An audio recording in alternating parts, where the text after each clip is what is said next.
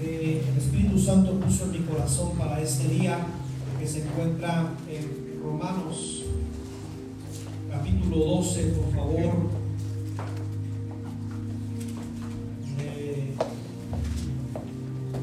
la epístola o la carta a la iglesia en Roma, una iglesia en la cual Pablo por mucho tiempo eh, deseó estar con los hermanos en ese lugar. Como misionero eh, eh, se vio en peligro de muerte aún por estar en ese lugar.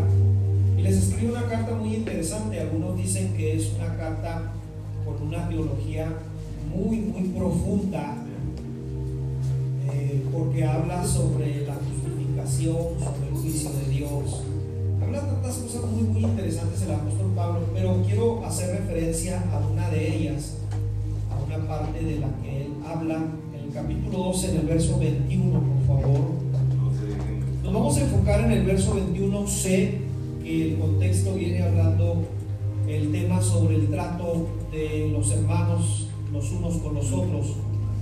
Y luego termina con este verso, pero este verso yo lo quiero hablar para, para ampliarlo un poquito más en esta tarde y, y debatir en él o hablar en él donde podamos aprender usted y yo para nuestra vida diaria, para el día de mañana. ¿Qué puedo hacer yo el día de mañana con esa palabra que Dios me está dando?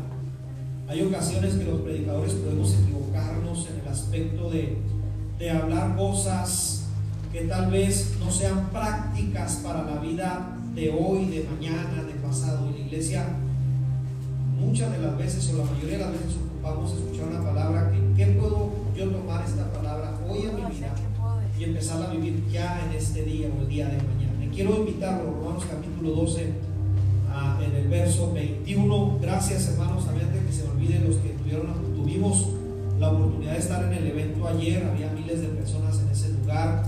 El fin de este evento es decir a nuestras autoridades como iglesia evangélica y no solamente como iglesia evangélica, sino había asociaciones civiles. Había, venían de hecho también marchando algunas monjas por ahí con nosotros. Alguna gente ha dicho, oh, que ya está esta parte de la unión de las religiones. En realidad no se está uniendo la doctrina, en realidad se está uniendo lo que ellos creen de la misma manera que nosotros creemos, la vida, el, uh, matrimonio natural, la familia natural. Y venían unas, de hecho, dije mi esposa, habían hablado a, la organización de Semech, un grupo de monjas eh, que querían asistir, le dijeron, son bienvenidas si ustedes quieren asistir a este evento.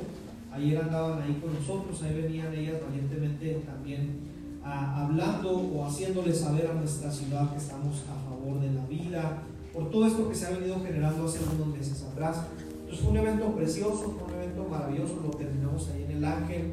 La verdad no sé cuánta gente había, no quiero mentir si había por miles, pero no sé cuántos, había más gente sentada a los lados, alrededor. Y doy gracias a Dios porque la iglesia en este tiempo podemos levantarnos, levantar la voz y decirle a nuestras autoridades, eh, no nuestra voz como iglesia, sino lo que Dios ordenó desde el principio. Dios no cambia de opinión, Dios es el mismo ayer, hoy y siempre. Y como decía alguien ayer, lo que Dios dijo al principio que estaba mal, sigue estando mal hoy. Dios no dice, bueno, ahora voy a cambiar un poquito, ya no está tan mal, sino lo que es pecado sigue siendo pecado. Así que damos gracias a Dios por este evento, agradezco a cada uno de ustedes que se dieron el tiempo de estar en aquel lugar. Ahora sí, Romanos capítulo 12, verso 21, yo quiero que prepare fuerte su garganta y me ayude a leer su voz fuerte y audible este verso. Dice la escritura en el nombre del Padre, del Hijo y del Espíritu Santo, dice, no seas vencido de lo malo. Una vez más, no seas, sino vence con el bien el mal. Tome su lugar, por favor, unos minutos.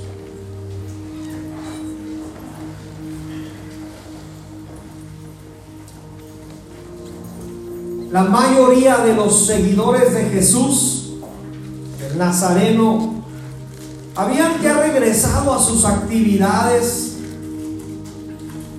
Ya algunos parecía que la historia de tres años del ministerio de Jesús pues ya parecía como que venía llegando a su conclusión. Ya no había nada que hacer. Ya lo habían sepultado.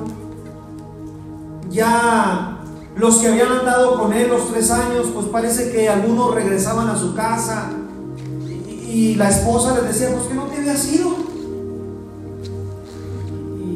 El comercial es que andaba haciendo ejercicio, corriendo, pero en este caso parecía como que todo estaba llegando a su conclusión aquella ocasión.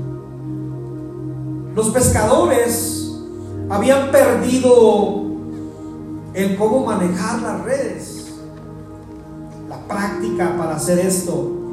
Las mujeres parecían volver a sus quehaceres y cada uno parecía retornar a su rol que estaba llevando a cabo antes de que viniera Jesús. Ahora yo quiero que pienses en esto en esta tarde, yo quiero llevarte a este momento, porque quiero que pienses en lo que había en la mente de toda esta gente que estaba ahí. ¿Qué sucedió? No que era el Salvador, no que, no que dijo que iba a venir a salvarnos y ya está en la tumba, ¿qué pasó? Vimos sus milagros, imagínate aquellos que recibieron un milagro de parte de Jesús. Aquel que no podía caminar ahora está caminando. Aquel que estaba muerto ya resucitado. Pero ¿y Jesús dónde está? No, pues dicen por ahí que lo sepultaron.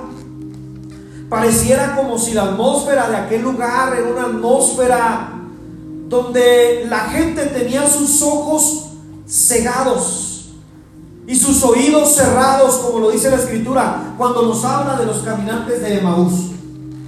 Nos dice que los ojos de estos hombres habían sido cegados para que no reconocieran a Jesús. La realidad es que el Nazareno ya había estado en una cruz y lo habían puesto en una tumba. Las expectativas no las llenó el Nazareno.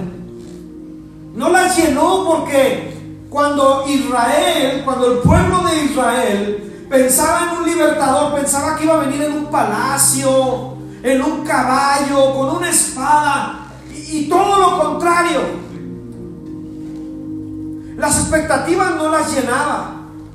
Hijo de un carpintero, en aquel tiempo el trabajo de carpintería era, era bastante en aquel tiempo. Otro hijo de otro carpintero. Entonces, ¿Cómo, de qué manera llena las expectativas Jesús para este tiempo? Luego cuando se dice rey de los judíos, entra en un pollino. Ese pollino nunca había sido montado según la escritura. Y parecía, hermano, que todo regresaba a su realidad. Es, es, como cuando te pasa de un culto muy bendecido, Dios te bendice, te llena, te habla. Pero llegas a tu casa y parece que llegas a la realidad. Está la necesidad ahí, está el hijo enfermo, sigues pasando las mismas tribulaciones. ¿Qué sucedió? ¿Qué, qué pasó en esta ocasión? Pero por ahí se escucha una noticia. ¿Qué noticia es esta? Que dos mujeres dicen que fueron a la tumba del maestro y no encontraron nada. Es más, encontraron la piedra movida. Nadie tenía que mover a esa piedra porque tenía el sello del rey. Pero estaba movida la piedra. Y estas mujeres vienen con una noticia y dicen que cuando llegaron a la tumba, vieron a unos varones vestidos de blanco que les dijeron por qué buscan entre los muertos al que está vivo. Él les dijo que iba a resucitar y él resucitó. Alguien debería gozarse en esta tarde. Él vive con V de vencedor. ¿Cuántos saben que nuestro rey es vencedor? ¿Cuántos dicen amén en esta tarde? Pueden aplaudir fuerte a nuestro rey que venció la muerte. Aleluya. Hombres, tiempo antes de Jesús y también tiempo después, crearon algunas revueltas entre los judíos. De esto es nombrado en el libro de Hechos en el capítulo 5 donde un varón justo se levanta y les dice a los del Sanedrín, ¿no pueden recordar ustedes a uno llamado Teudas que se levantó y lo siguieron muchos? Pero Teudas al tiempo lo, lo agarraron, lo encarcelaron, lo mataron y ya Todos los que lo seguían se dispersaron. Luego dice este, este hombre, se levantó otro llamado Judas el Galileo, que también se le juntaron algunos miles, como a Jesús, como a Nazareno, pero también murió. Y ahora la gente que lo seguía ya se dispersó, ya se fueron. Y ya no está nadie. Y este hombre dando testimonio que tú podías ir a la tumba de Teudas y ahí estaban sus restos. Podías ir a la tumba de Judas el Galileo y también estaban sus restos. Amado, pero cuando tú vas a la tumba del maestro no hay restos ahí alguno, porque dice la escritura que aún el salmista declara dice que su cuerpo no vería la corrupción, sino que fue glorificado en el poder del Espíritu Santo. El mismo Espíritu que habita en nuestros corazones es el mismo Espíritu que levantó a Jesús de los muertos. Aleluya. Y fíjate que lo que hizo Jesús al vencer nos hace también a ti y a mí vencedores. Digo conmigo fuerte, yo soy un vencedor. Pero no por nuestros méritos propios, hermano. Es por Jesucristo. Es porque si Él venció, yo también tengo el poder de vencer. ¿Alguien dice amén a esto? Él tomó una determinación. Él venía determinado a hacer lo que tenía que hacer, cumplir una misión. Y yo te dije que decisiones, semanas pasadas yo te dije, decisiones que en tu presente tomemos, le van a bendecir o le van a afectar en tu futuro a tus hijos y a los hijos de tus hijos. Lo que hizo Jesús a ti y a mí nos sigue bendiciendo hoy en día. La decisión que tomó Jesús de venir a morir en la cruz del Calvario, nos sigue bendiciendo y limpiando de todo pecado hoy en día. ¿Alguien dice amén a esto?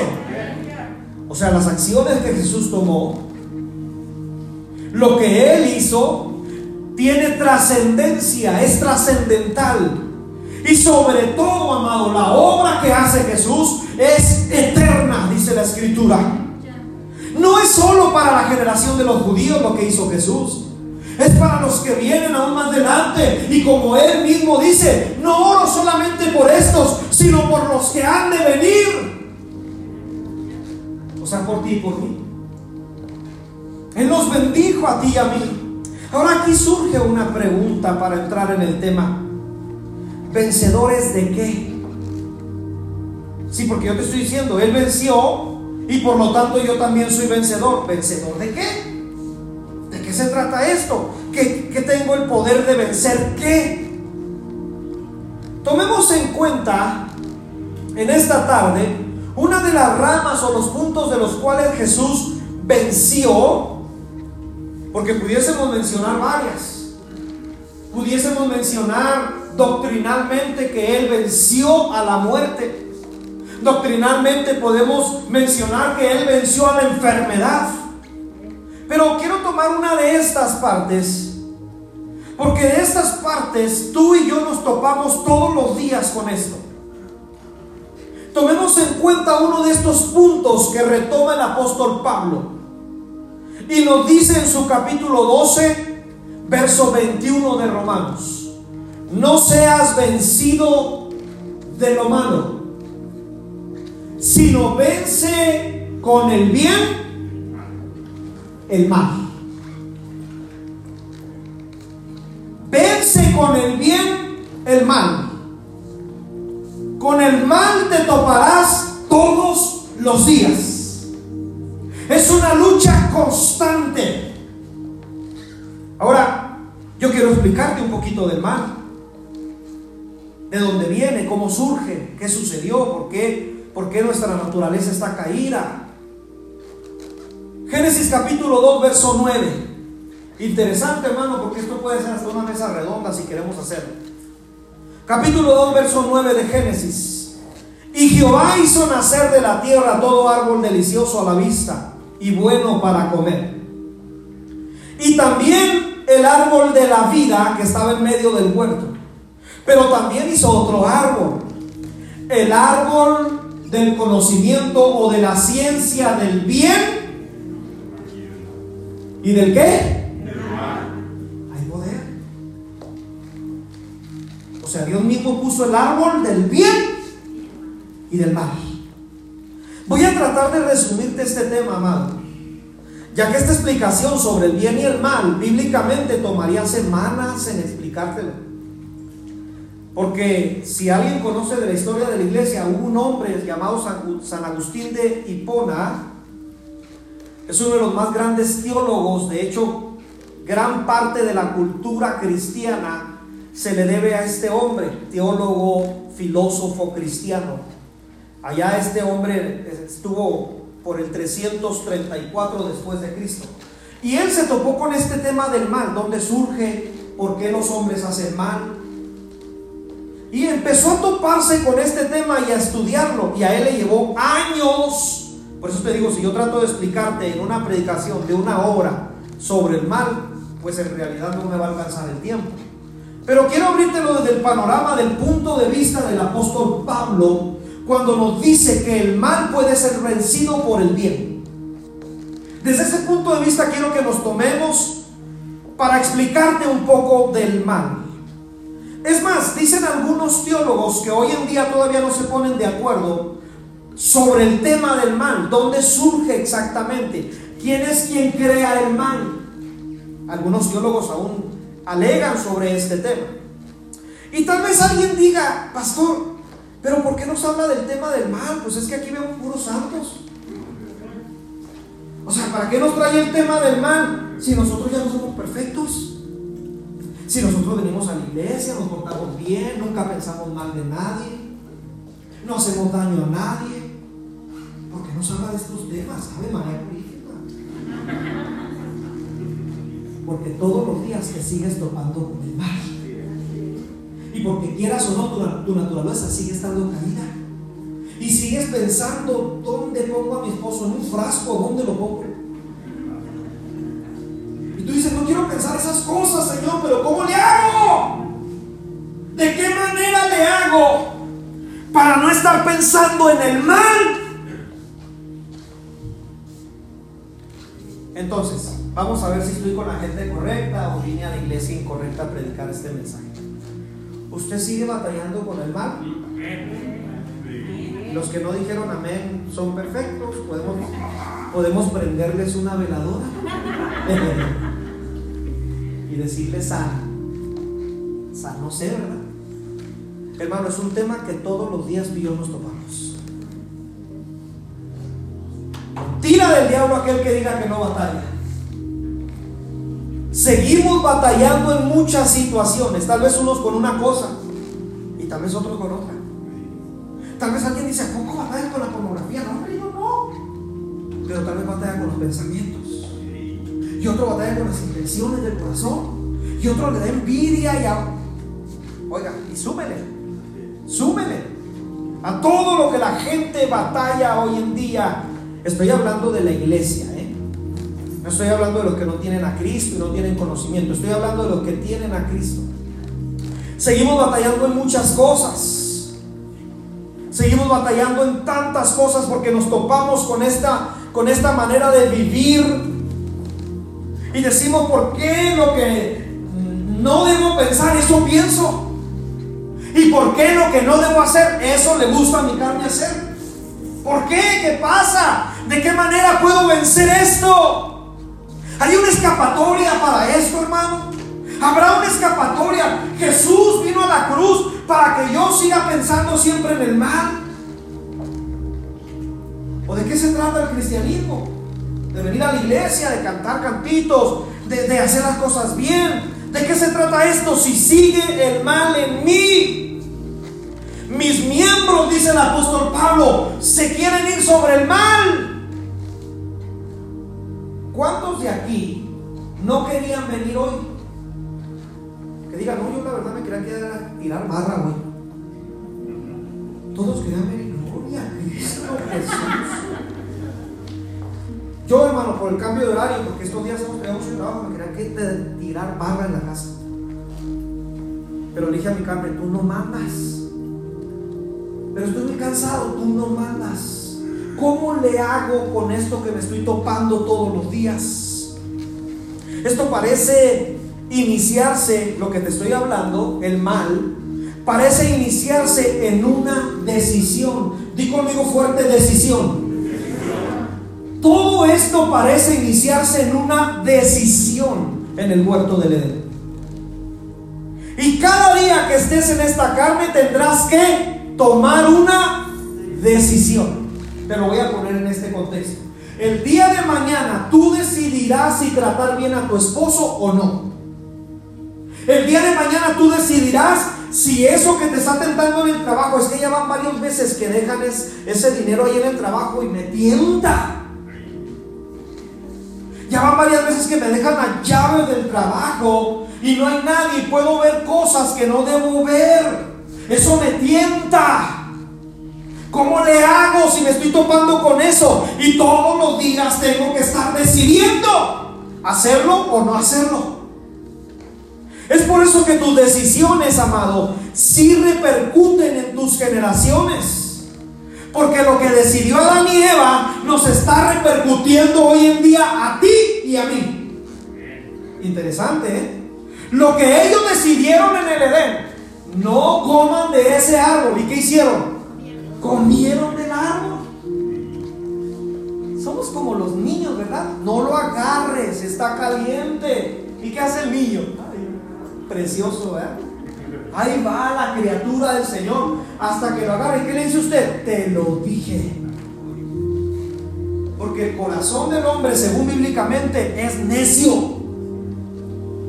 Hermano, pero ¿de qué nos está hablando si todos los que estamos aquí somos sumamente santos, puros, sin mancha? ¿De qué está hablando, pastor? Si todos aquí, pregúntele a mi esposa, yo la trato como una reina.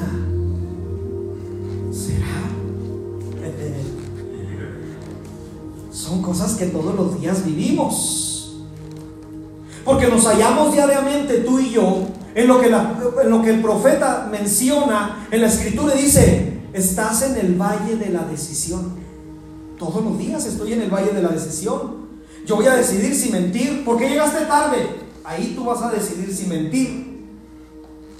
Pues porque me levanté tarde. Pues es que el cambio de horario. Y si te fijas que siempre culpamos a los demás. Es como que algo normal en nosotros, malamente. ¿Por qué llego tarde al trabajo? Pues es que... Y no hay algo que decir. Ahí es donde tú decides si mentir o no mentir. Ahí es donde estás decidiendo la lucha que siempre está de tu carne. Si maldecir o si engañar.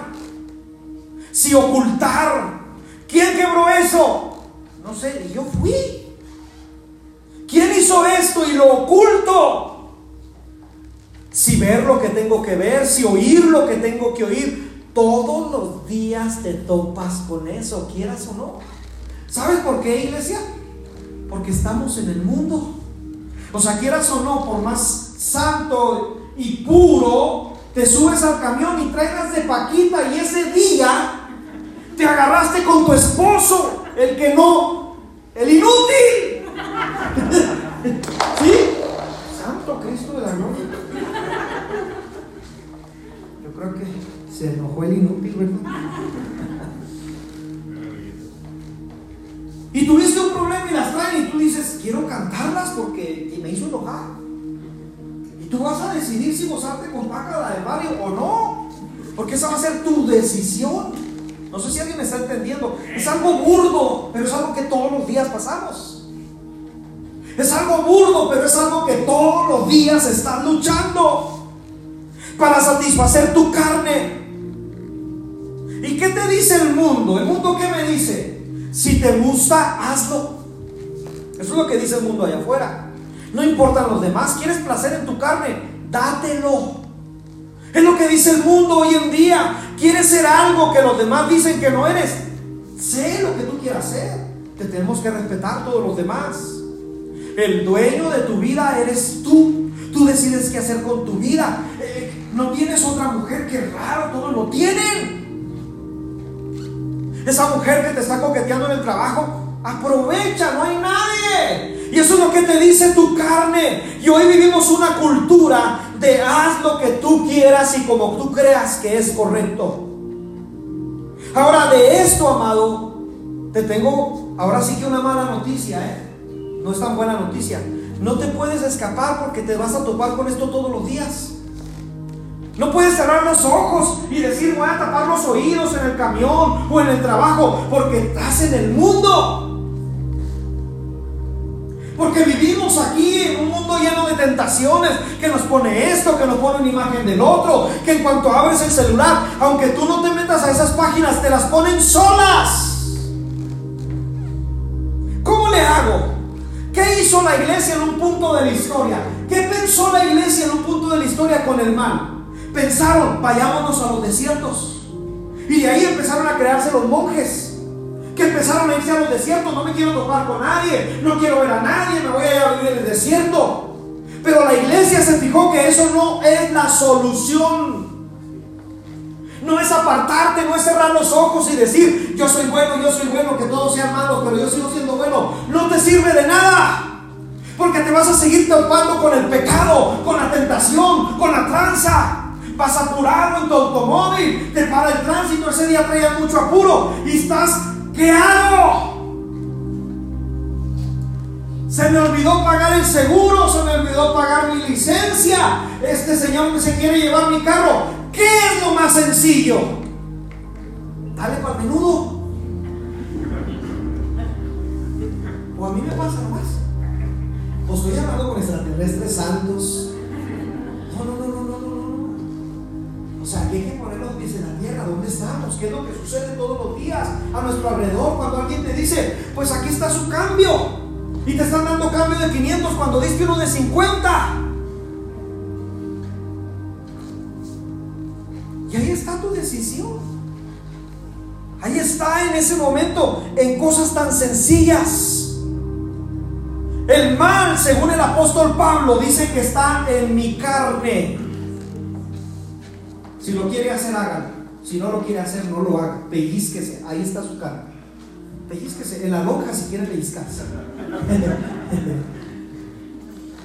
Ahí está su mal, según el apóstol Pablo dice.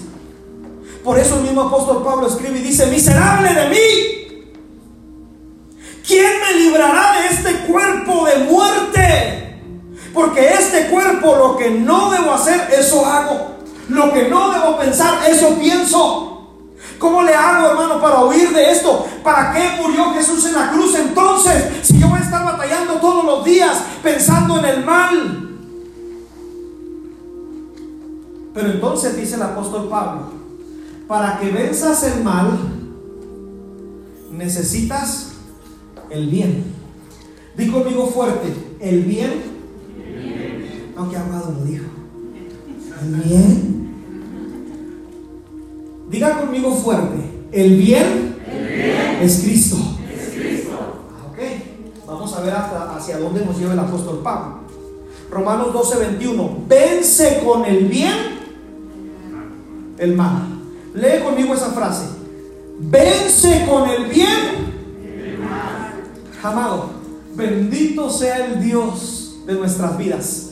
Que siempre cuando cometemos un error, siempre tiene ya la salida siempre tiene misericordia de nuestras vidas. Es decir, cuando Adán y Eva ya habían decidido mal, Dios ya tenía la salida, aleluya, Él es misericordioso.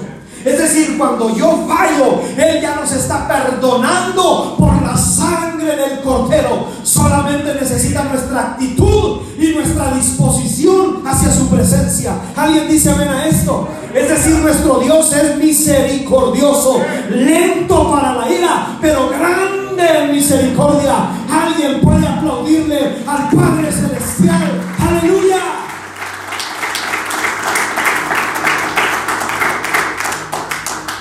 Leímos el verso 21, perdón, del, capítulo 12 de Romanos. Y, el apóstol Pablo nos da la salida, nomás que el apóstol Pablo es como yo, o mejor dicho, yo soy como él. ¿No te ha pasado que hablas con personas de un tema y luego de repente te sacan otro? Y al último terminas hablando de otra cosa, pero no vas al punto. Así me pasa a mí, bueno, eso dice mi esposa, dice, tú empiezas con una cosa y agarras monte. De pronto en versos, fíjate que el apóstol Pablo te está hablando de un tema y ¡pum! te mete otro. Ay, caray, hablando de esto y de repente me metió otro. Bueno, él mismo, el apóstol Pablo, en la doctrina que nos está explicando del bien y del mal, nos da la respuesta en el verso 1 y 2 del mismo capítulo 12. Capítulo 12 de Romanos comienza en sus dos primeros versos diciendo, así que queridos hermanos de puertas de Sion, os ruego por las misericordias de Dios, ¿por las qué? O sea, Dios es misericordioso cuando yo fallo y cuando yo me topo con el mal todos los días. Dios es misericordioso y en mis decisiones incorrectas y actitudes incorrectas y deplorables, Él sigue teniendo misericordia de mi vida. ¿Alguien dice amén a esto? Entonces dice Él, os ruego por la misericordia de Dios que presentéis vuestros. Él dice, miserable de mí en este cuerpo de muerte. Y entonces Él nos da la salida y nos dice, hermano, no se preocupen, preséntate todos los días Así que hermanos, os ruego por la misericordia de Dios que presentéis vuestros cuerpos. Ahí viene, ¿en qué quiere que los presentemos? En sacrificio vivo, santo y agradable a Dios. Ahora, detente ahí poquito. Presenta tu cuerpo, el cuerpo de muerte que nombra el apóstol Pablo, donde están mis deseos. Lo que no quiero hacer, eso hago miserable de mí, soy tentado todo el tiempo, como dice él mismo y como nosotros lo estamos viendo en esta tarde. El apóstol Pablo nos dice, preséntalo en sacrificio vivo, santo y agradable a Dios, que es tu culto racional. En otras palabras nos está diciendo, lo que vas a hacer lo haces por decisión propia. Nadie te trae como robot. Nadie te dice tienes que ser cristiano y tienes que ser bueno. No, no, no, no. Esto se razona. Por eso Dios nos permite decidir todos los días. Tú vas a decidir si agarrar eso el lunes o no agarrarlo. Si ver lo que no tienes que ver o, no verlo. Tú vas a decidir es razonarlo. Dicen que los animalitos actúan en su propio ser actúan de manera que su impulso lo hace. Es decir, si un animalito tú le pegas, él te va a morder. Y a lo mejor si yo le pego a alguien aquí, no me va, bueno, quién sabe si me muerda. Porque está razonando, oiga hermano, ¿qué le pasa? ¿Qué me pega? ¿Verdad? A menos que alguien no traiga la racionalidad en este momento, pues si a lo mejor no muerde a todos. Pero los animalitos actúan por impulsos. El hombre sin Dios, según el apóstol Pablo, dice que también actúa como, como un animalito. Quiero esto, lo agarro. No pasa nada y la gente te dice, no es malo, todos lo hacemos. Pero el hecho de que todos lo hagan no quiere decir que esté bien. Y entonces el apóstol Pablo nos mete en este tema y nos dice, para que no tengas que estar viviendo toda esta lucha todos los días, Presenta tu cuerpo en sacrificio santo, agradable a Dios. Es decir, es una decisión personal. ¿Qué quiere decir esto? Que ya no vivas tú. Que mates al yo. ¿Cuándo? Todos los días. Romanos, el mismo apóstol Pablo en el capítulo 8 nos dice, todos los días somos como ovejas al matadero porque te estás negando a ti mismo lo que te gusta, lo que tu carne quiere. Pero cuando tú alimentas tu espíritu, entonces los deseos de la carne empiezan a disiparse. Hermano, porque usted no batalla tanto con su carne, porque está alimentando su espíritu. Y porque en el espíritu está el bien. Vence el mal con el bien. ¿Dónde está la solución? Ya no vivo yo. ¿Cuándo no vivo yo? Hoy. ¿Y cuándo más? Mañana. Pasado. Me cuesta hincarme, pero ya no vivo yo. Me cuesta ayunar. Veo a todos comiendo su menudaxo con su pan blanco, pero me cuesta. Ya no vivo yo. No sé si alguien me está entendiendo que el mal no se enseñoree de mí, sino que yo hago morir al mal en mí. Los deseos que están en Daniel en el pastor empiezan a disiparse porque él está alimentando su espíritu. Y entonces el apóstol Pablo nos dice, presenta tus miembros, tus, tu cuerpo en sacrificio, mátalo todos los días, ve a Cristo y dile, este cuerpo y este razonamiento necesitan estar alineados a tu presencia, a tu voluntad, a tu palabra. Y entonces dice el apóstol Pablo que no nos conformemos a los deseos de este siglo, sino que día con día sea renovado por medio del entendimiento. ¿Y quién me explica mi entendimiento? La palabra de nuestro Dios. Alguien dice amén a esto. Alguien puede aplaudir en esta tarde.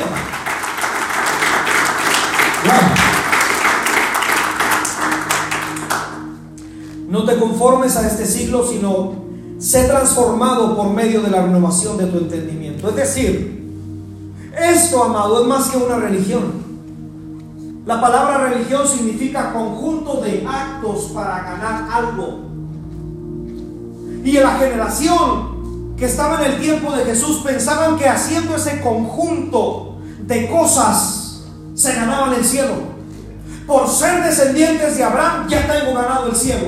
Y no es por méritos propios. Se trata de que si Jesús venció en la cruz del Calvario, por eso empecé diciéndote que como Él venció, yo también soy vencedor. Pero para esto necesito morir a mi yo todos los días para que Cristo sea en mi vida todos los días. Alguien puede alabar y bendecir el nombre del Señor.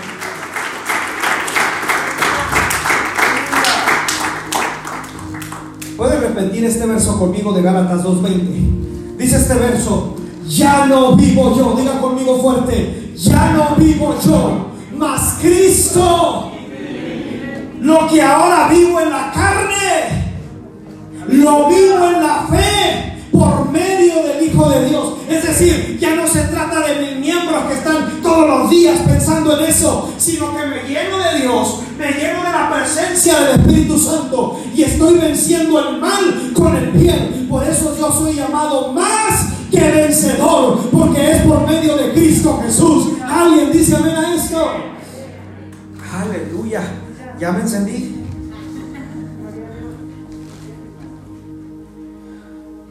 Después el apóstol Pablo de altercar con su carne, en el capítulo 7, sí, capítulo 7 de Romanos, él alterca con su carne, él se enoja con su carne, él dice, miserable de mí, ¿qué me pasa? ¿Por qué pienso esto? ¿Por qué sucede esto en mi vida? De los versos 7 al 25 puedes encontrar este altercado que tiene el apóstol Pablo con su carne. Pero entonces el apóstol Pablo nos da una gran noticia. Y nos dice, pero como Cristo resucitó y venció al pecado en Cristo, también yo soy vencedor. Y entonces comienza el capítulo 8, capítulo 8 de Romanos comienza de esta manera. Por eso te digo que nos trae los temas así, tienes que buscarlos. Y en el capítulo 8, verso 1 nos dice el apóstol Pablo, ninguna condenación hay para los que estaban ah, presente. ¿Por qué estoy batallando ahorita, pastor, con mi carne? Porque necesitas estar en Cristo. ¿Cuándo? Hoy. ¿Por qué de repente eh, esta semana batallé tanto con mi mente? Porque necesitas estar en Cristo. ¿Cuándo? Hoy. Para que tu cuerpo sea presentado como un sacrificio. Ninguna condenación hay para los que están ahorita en Cristo Jesús. Esto es, dice el apóstol Pablo, los que no andan conforme a la muerte o a la carne, sino andan conforme al Espíritu. Interesante. Entonces todo lo que nos está explicando el apóstol Pablo en la persona de Jesús. Y nos dice, hermano, ¿quieres dejar de batallar con tu carnota? Aleluya. ¿Cuántos batallan con la carne? Díganme amén. ¿Quieres, ¿Quieres dejar, perdón, de batallar con la chuleta del cero que traes? necesitas morir todos los días. Y necesitas que Cristo sea en tu vida. ¿Cuándo? Hoy. Porque el apóstol Pablo me dice entonces ninguna condenación hay. Y entonces el apóstol Pablo en el mismo capítulo 8 nos explica y nos dice, por eso hermanos, por eso es que ustedes y yo, dice él, somos más que vencedores. ¿Por qué nos dice así? Porque el vencedor gana a él pero el más que vencedor es que yo gané y se lo entrego a alguien. Jesús ganó y me dice, esto que yo gané, te lo estoy dando, iglesia, aquí. Entonces el apóstol Pablo entiende este principio y dice, yo no, soy, yo no soy solamente vencedor, sino soy un más que vencedor. Porque yo no pagué el precio, lo pagó Cristo. Y como Él lo pagó por mí, y luego me lo dice en Efesios capítulo 1, me dice, y todo esto lo gané para traérselo a la iglesia. Interesante. Todo principado, toda potestad, todo, todo, todo, todo, lo puse por cabeza para la iglesia. Y usted dice, ¿me lo merezco? Claro que no. Claro que yo no lo merezco. Pero es por la gracia de Jesucristo en mi vida. Y por eso es que yo le pregunto a Dios todos los días, ¿qué viste en mí? ¿Qué estás viendo en mí? Que me entregas la victoria de hoy, este día. Que hoy pude tratar mal a mi familia, pero en ti puedo tratarla bien. Que hoy pude robar, pero en ti no, no cedí a la tentación. Que hoy pude hacer daño a alguien, pero en ti, Jesús, soy más que vencedor. Y cuando me voy a acostar, y cuando ya me voy a dormir, digo, gracias porque hoy pude vencer el mal con el bien en la presencia de Dios. Su resurrección no solo incluye la salvación y el perdón de los pecados, sino que su resurrección incluye el vencer el mal con el bien. ¿Cuándo? Todos los días. Para que me entienda. Hoy usted es un vencedor por Cristo Jesús. Hoy usted cuando se encuentre con una tentación y le diga no, está venciendo por Cristo Jesús. No es por su santidad propia, no es porque usted sea muy bueno y porque usted tenga cara de ángel o, de ángela. No, no es por eso. Es por el poder de Dios en su vida actuando y por medio del Espíritu Santo, el mismo que levantó a Jesús de los muertos, es el mismo que habita en vosotros, dice el apóstol Pablo. Es decir, hoy en Cristo, amado, somos llevados en lugar del árbol de la ciencia del bien y del mal, somos llevados al árbol de la vida todos los días. Aleluya. Lo que el hombre hizo mal allá, el primer Adán, ahora en el segundo Adán todos somos perdonados y justificados. Y entonces nos dice, coman del árbol de la vida. Por eso es que dice que cuando los hermanos se reúnen, Dios envía bendición ¿Y qué más? poder. O sea, nos está dando del árbol de la vida. Por eso es que tienes vida eterna. cuando Todos los días. Por eso te dice, ven y come del árbol de la vida. Ahora yo espero estar hablando con las personas correctas. Usted me dijo, yo sí batallo. Yo sí me topo con mi yo y me duele toparme con mi yo. Porque soy renegado, porque soy así, porque me acostumbraron de esta manera. Pero en Cristo Jesús, amado, vas a poder vencer eso que tú mismo, ni con plática, ni con psicólogos, ni con nadie vas a poderlo resolver, sino en el poder de Dios en tu vida. ¿Alguien dice amén a eso? Le resumí un tema muy interesante de siglos en menos de una hora, yo creo, de mensaje. Pero no es porque yo sea muy bueno, sino el apóstol Pablo ya lo traía listo sus cartas. Solamente es que lo leamos, estudiemos y digamos, Señor, yo soy más que vencedor en Cristo Jesús. ¿Alguien quiere vencer al mal con el bien? Póngase de pie, por favor. Póngase de pie porque mi carne ya está diciendo tienes que comer. ¿O nomás yo traigo hambre? Ah, yo pensé que nomás a mí me daba hambre. antes de llenar nuestra carne con alimento, con lo que sea, ¿por qué no llenamos nuestro espíritu con su presencia? Y le decimos, Dios, aquí haz morir todo lo que no quieras. ¿Qué le parece si cierra un momento sus ojos? Cierra un momento sus ojos. Ya que cerró los ojos, dígale a Dios, Señor, yo sí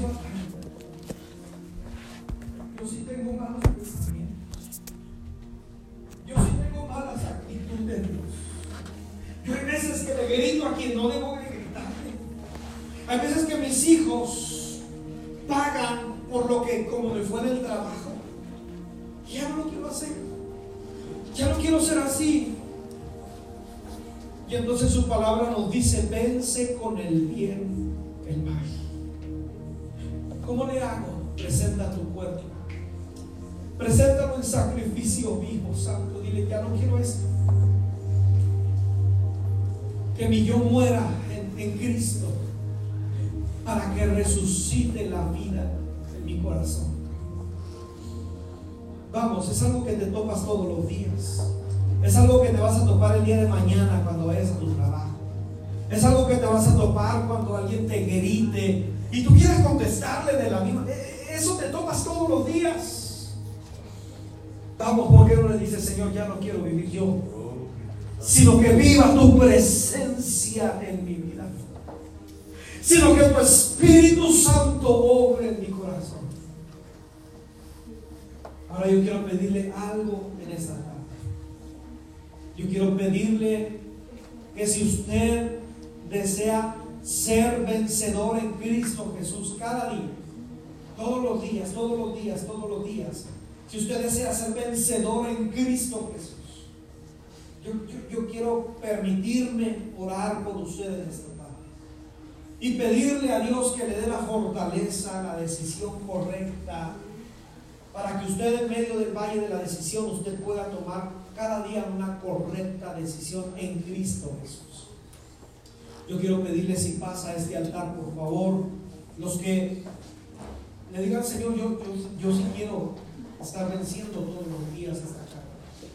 Si es necesario, si es necesario que pase dos, tres veces, cuatro veces para hacer morir mi carne, lo hago you,